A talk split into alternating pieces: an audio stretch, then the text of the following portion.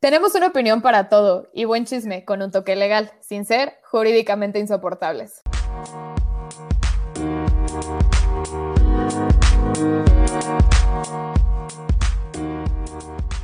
¿Qué onda, Maite? ¿Cómo estás?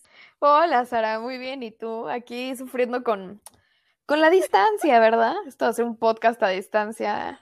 Está cañón, está Ay. cañón. O sea, les juramos, ya lo intentamos grabar como 15 veces y el internet no está, Sí. no está a nuestro favor. O sea, no, no, me voy a matar ya.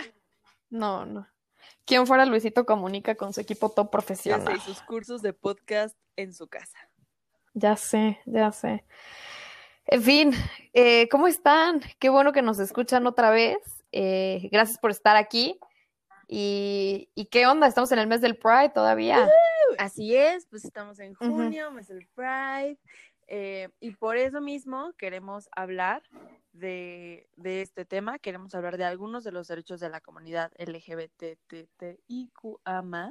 En adelante. En adelante la denominará comunidad. O sea, como les decía, no podemos hablar de todos los derechos porque, híjole, es un tema muy complejo y la verdad es que es un tema que sigue en constante actualización, ¿no? Entonces vamos a hablar de, de algunos derechos Sí, aparte no nos escuchan tanto, entonces, Disclaimer, eh, ni Maite ni yo somos de la comunidad. Hablamos con gente de la comunidad antes de hacer el podcast para saber cómo, qué les gustaría saber y tal, pero de- queremos dar como este punto de vista un poco legal de la situación, porque pues la neta es la manera en la que puedes eh, ayudar, Exacto. volverte aliado. y dar esta información que la neta, pues pienso que Entonces- es necesaria y aparte sirve para abrir la conversación, ¿no? Que creo que es algo importante. Claro, y nos hubiera gustado muchísimo tener a, no sé, algún representante de la comunidad aquí, eh, a Pepe y a Teo o alguien más, como para poder platicar de esto y también que, que fuéramos una plataforma para darles este espacio, pero todavía no somos tan populares. En unos meses esto podría cambiar, así que síganos escuchando. llevamos 30 veces intentando tú y yo grabar esto, imagínate con otra persona, no.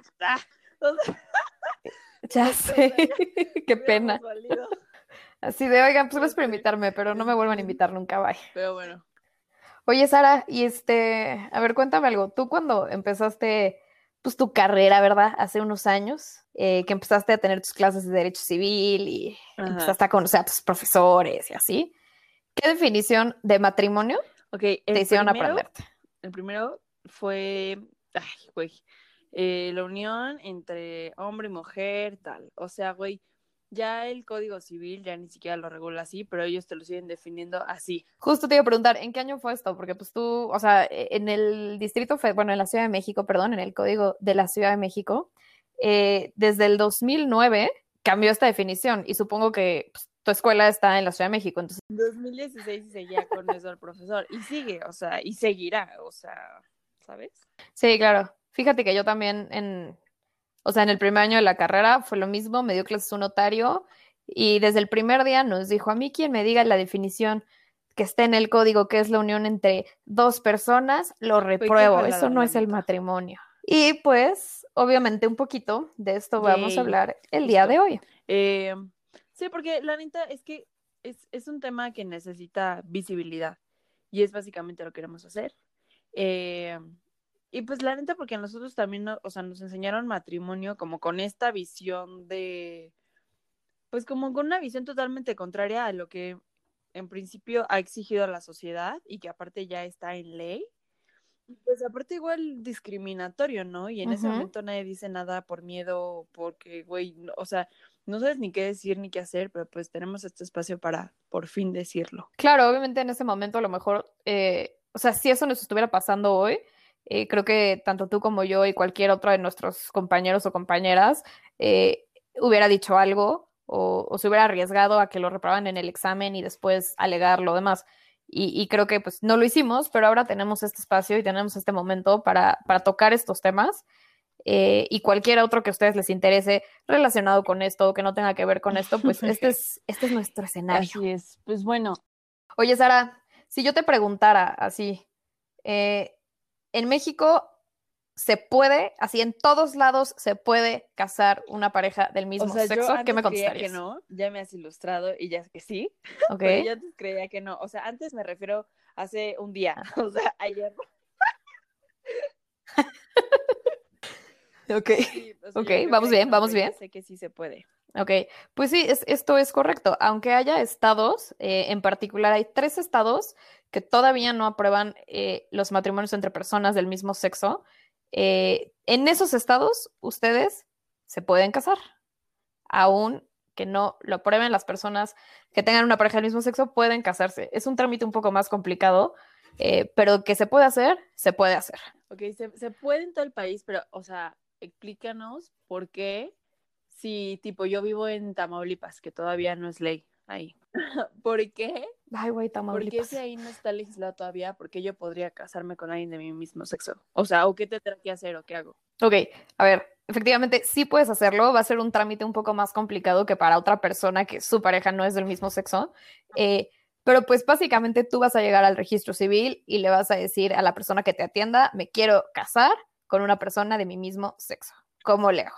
Y eh, te van a decir, pues no se puede. Te, o sea, llenarás algunos papeles, en fin, harás una solicitud y te van a decir, pues no, no se puede porque aquí la ley dice que el matrimonio es la unión entre un hombre y una mujer para procrear la especie y un chorro de cosas espantosas que, que, para mí no es el matrimonio este, y para la ley ya tampoco. Eh, y bueno, tú con esa negativa puedes ir con un juez de distrito. Aquí, antes de adelantarme un poquito, eh, creo que es muy importante que entendamos la diferencia entre un juez del registro civil y un juez de distrito, o un juez jurisdiccional, en todo caso. Ay, perdóname.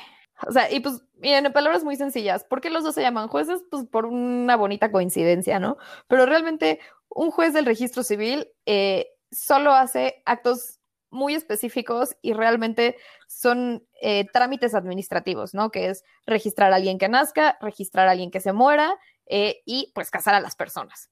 Pero como tal, no es un juez que analice una situación eh, y haya una especie de juicio donde alguien alegue algo y alguien pruebe algo.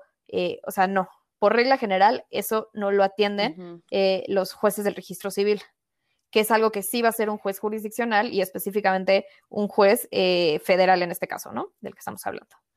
Entonces, eh, cuando ese juez eh, del registro civil les diga, no, pues no te puedes casar aquí, vaya a otro lado, ustedes pueden ir con un juez federal y decirle al juez federal, oye, aquí esta personita del registro civil me está negando un derecho que tengo, un derecho que está establecido en la Constitución y un derecho que la Suprema Corte de Justicia de la Nación y organismos internacionales han determinado que se tiene.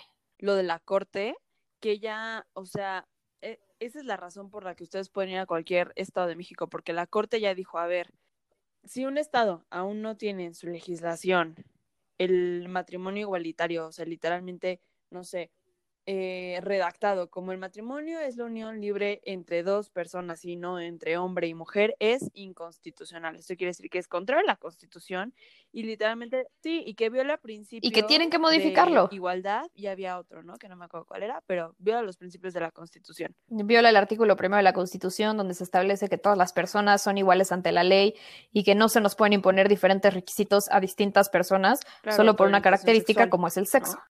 Este, y bueno, es importante mencionar que desde la Corte en 2015, o sea, ha habido distintos procedimientos, distintas sentencias. Hay estados en particular a quienes la Corte ya les ha dicho así, tú, Sinaloa, tú, tú, Sinaloa, tienes que modificar tu código civil de tu estado, tienes que hacer que tu Congreso local haga una reforma porque lo que estás haciendo está mal y la definición que tienes en ese artículo está mal. Y específicamente menciono ahorita el caso de Sinaloa porque pues hace nada más y nada menos que 10 días, o sea, justo en el mes del Pride, en pleno 2020, este, y en plena pandemia, votaron en contra de esta reforma. Está por demás. O sea, sí, sí, sí. Y así hay estados que simplemente tienen paralizadas las reformas o pues que como que las van congelando, las guardan en el cajón de alguien. Ay, Guerrero, me encanta el caso de Guerrero porque, híjole, hace como un año, eh, pues Guerrero dijo, oigan, pues nosotros no, no vamos a cambiar la definición de matrimonio, pero algún integrante de su Congreso literalmente hizo la siguiente declaración. Hay una propuesta de crear una figura paralela al matrimonio llamada unión civil a fin de que las parejas, las parejas del mismo sexo se puedan casar, pero no se llame matrimonio. O sea, ese es el tema. O sea, ¿por qué el aferre, sabes? Sí, sí, sí. Es pollo, sabe a pollo, huele como pollo, este, se cocina como pollo, pero como ponle este pescado. no, matrimonio es este concepto sagrado, inmóvil, que nada más, o sea, güey, no, ya, o sea, ya, ya, ya te dijeron. Sí, y vamos a crear una figura que te dé los mismos derechos, este, pues sucesorios, de, de pensión, de lo que quieras, eh, pero no, no, no, no le llames matrimonio. O sea, por, por. Y aquí, pues hay una frase eh, muy insoportable, pero es, donde hay la misma razón, debe haber la misma disposición, ¿no? Y es algo que creo que, en Guerrero no entienden lo que acaba de decir Maite, o sea, si tiene las mismas consecuencias, ¿por qué no le pones matrimonio? ¿Por qué le quieres poner unión civil de no sé qué? O sea, ya lo que es, es. Sí, no, no tiene caso. Y bueno, así, o sea, definitivamente esto ha sido una lucha. Eh, el primer estado, bueno, no es un estado particularmente, pero el primer lugar en el país donde se reformó el Código Civil, efectivamente fue en la Ciudad de México, pero desde entonces sigue siendo una lucha y es una lucha que sigue vigente y es un tema del que tenemos que seguir hablando, eh, porque hasta que no sean todos los estados los que lo aprueben y donde, o sea, tenemos que aspirar a un país donde las personas no tengan que tener diferentes requisitos para lograr lo mismo. Yo no sé si es capricho de los estados o qué onda, pero si ya la Corte ya te lo dijo, si ya está la Constitución, si incluso ya organismos internacionales te han dicho, o sea, no, no entiendo por qué hay estados como el mío, la neta, como el nuestro, que horror Estado de México, que sigue sin, sin aceptarlo, ¿no? O sea, ¿cuál, ¿cuál es el tema? Y justo, como dices, sí, claro. sigue la lucha. O sea, porque hasta que no estén todos, esto no acaba.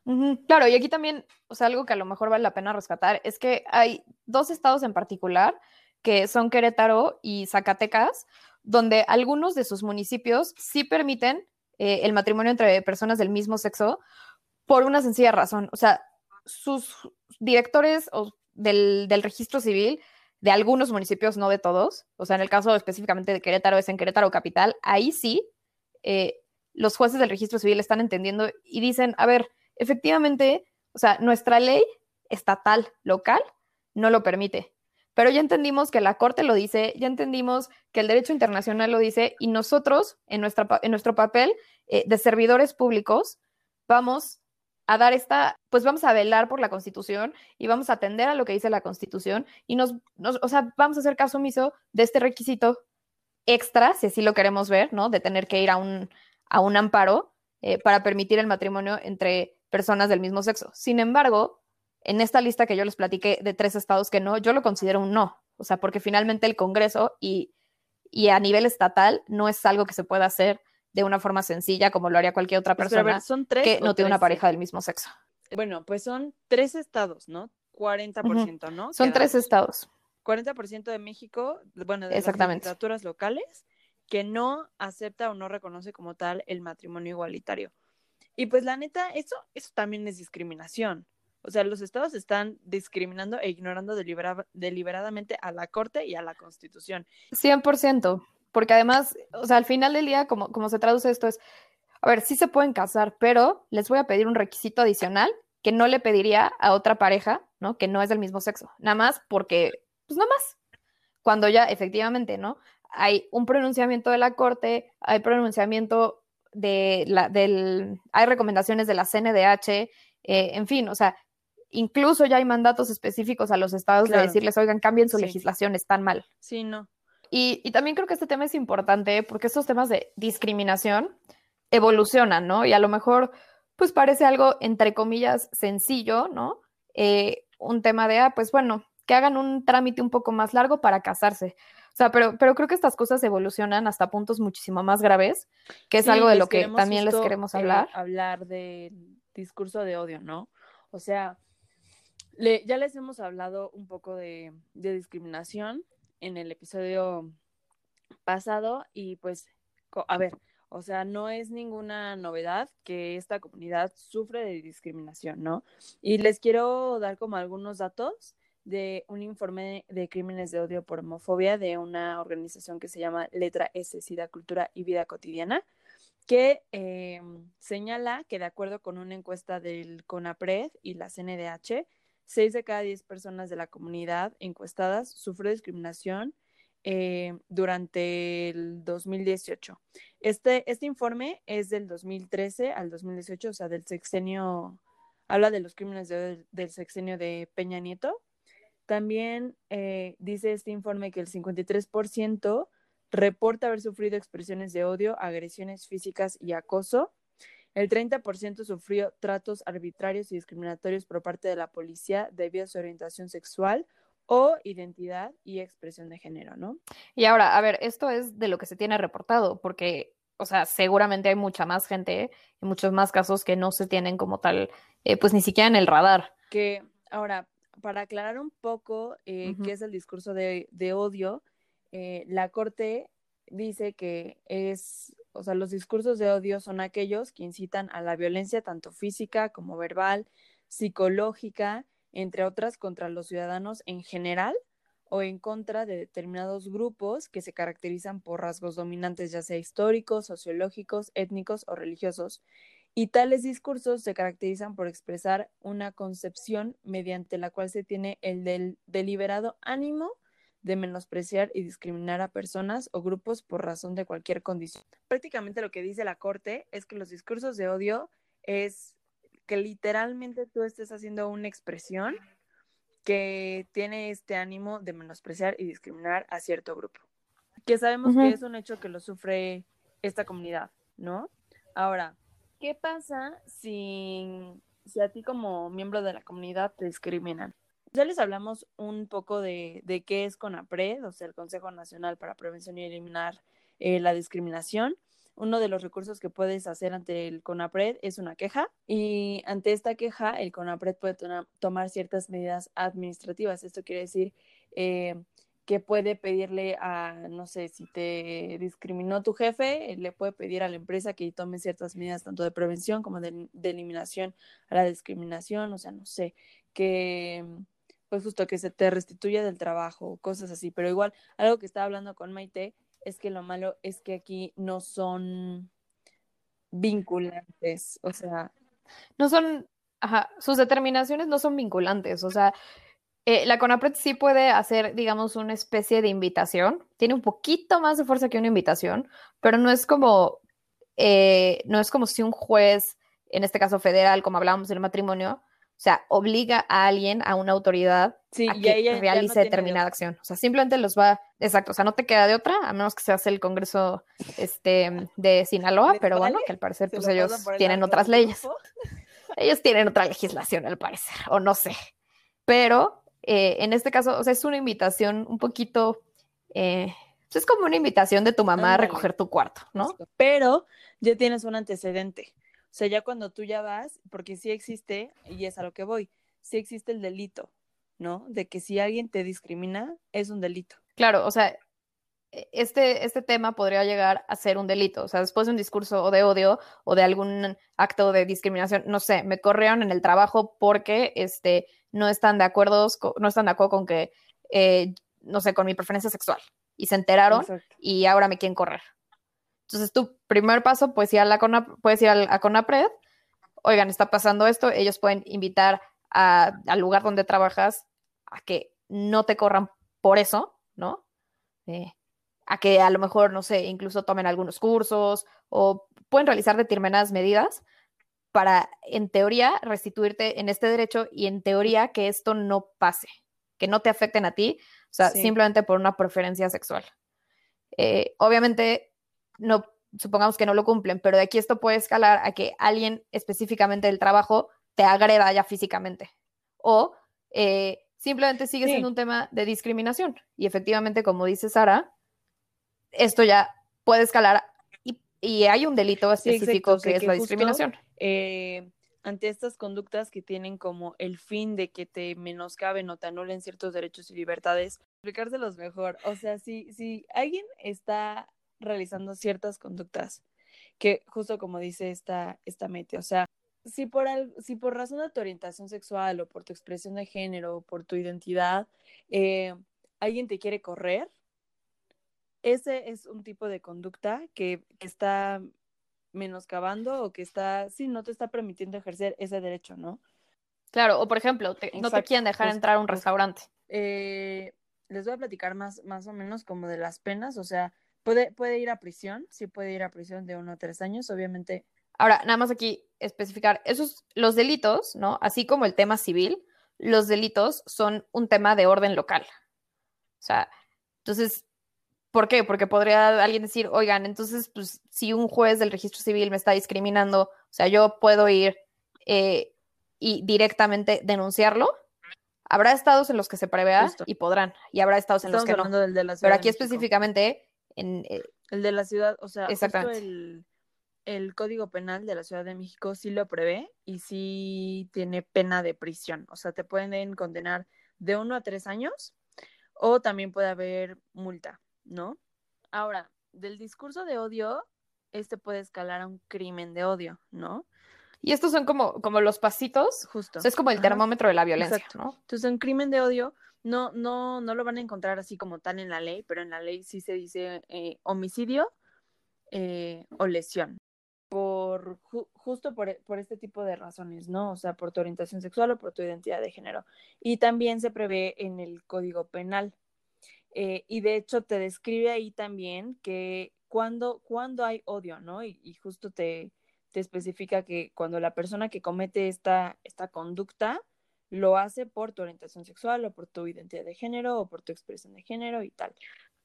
En conclusión, sí existen esos dos delitos, el delito por discriminación y un crimen de odio. O sea, que lo importante de aquí es saber que, por ejemplo, si alguien te asaltó y te lesiona, eh, va a tener mayor pena que si lesiona a alguien más que no, que no tenga eh, una razón por odio a esa comunidad. El tema en estos casos es ese, o sea, no es lo mismo si yo voy caminando por la calle y alguien me quiere quitar el celular y sin querer, entre comillas, no pueden ver mis comillas, pero estoy haciendo comillas, eh, me da un navajazo. A que si yo voy caminando eh, por la calle con una mujer trans y eh, una persona la empieza a cuchillar a ella y después me quita el celular porque Justo. quiere fingir que era un asalto.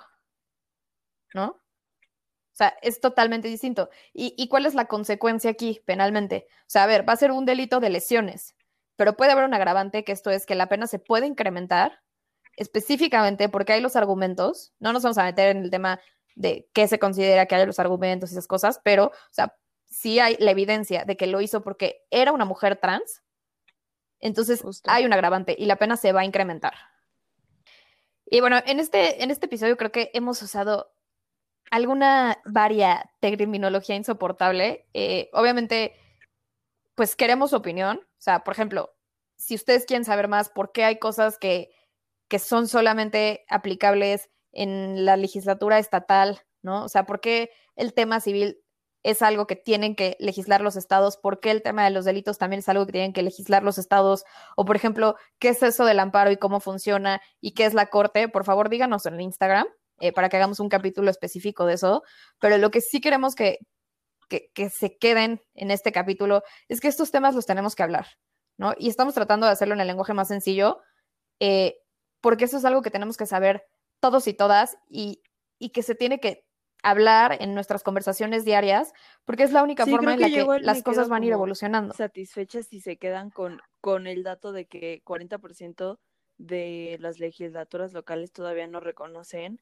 el, el matrimonio igualitario y que es una lucha que sigue viva, ¿no? Porque creo que igual luego hay gente que ya siente como de, ay, ya el Pride, ya, chole, ¿no? Y es como, güey, no, o sea, porque hasta que eso no se, no se logre, que es, pienso yo, como de lo más básico, o sea, no, no puede haber descanso de la lucha, ¿no? O sea, claro que es muy cómodo hablar desde tus privilegios y decir como, ay, si yo siendo mujer cisgénero, eh, o sea, no voy a tener ninguna complicación para casarme con, eh, o sea, ni voy a tener ningún problema con mi identidad, ¿sabes? O sea, de que no voy a tener que cambiar mis documentos por si me quiero cambiar de sexo, ni tampoco voy a tener ningún problema con orientación sexual, ni nada, o sea, como que creo que sí es un momento de, de revisar tus privilegios, aceptarlos y ver un poquito más allá, ¿no? Y tener como esta empatía e informarnos, porque ese es- también es el tema de esto, ¿no? O sea, informarse de, de cuál es la situación de la comunidad en México y qué puedes hacer para ayudar.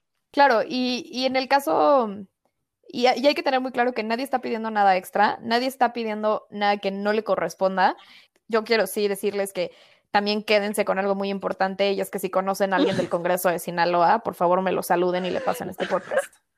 Por favor. Y pues bueno, gracias por escuchar, gracias por estar nuevamente aquí. Viva el Pride, sigan, o sea, viva el Pride, viva el Pride, eso hay que decirlo, y hay que seguir luchando todos y todas por, por esto, porque, o sea, no es nada más de lo que simplemente todas las personas deberíamos de poder hacer. Casarnos, y no tener miedo de que te vayan a matar por ser mujer transgénero o por ser hombre transgénero o por ser gay o por ser lesbiana o por ser bisexual, ¿sabes? O sea, hashtag love is love. Y hashtag love is love. Eh, y pues ya, gracias por llegar hasta aquí. Si les gustó el episodio, compártanlo también, por favor, nos ayudarán muchísimo.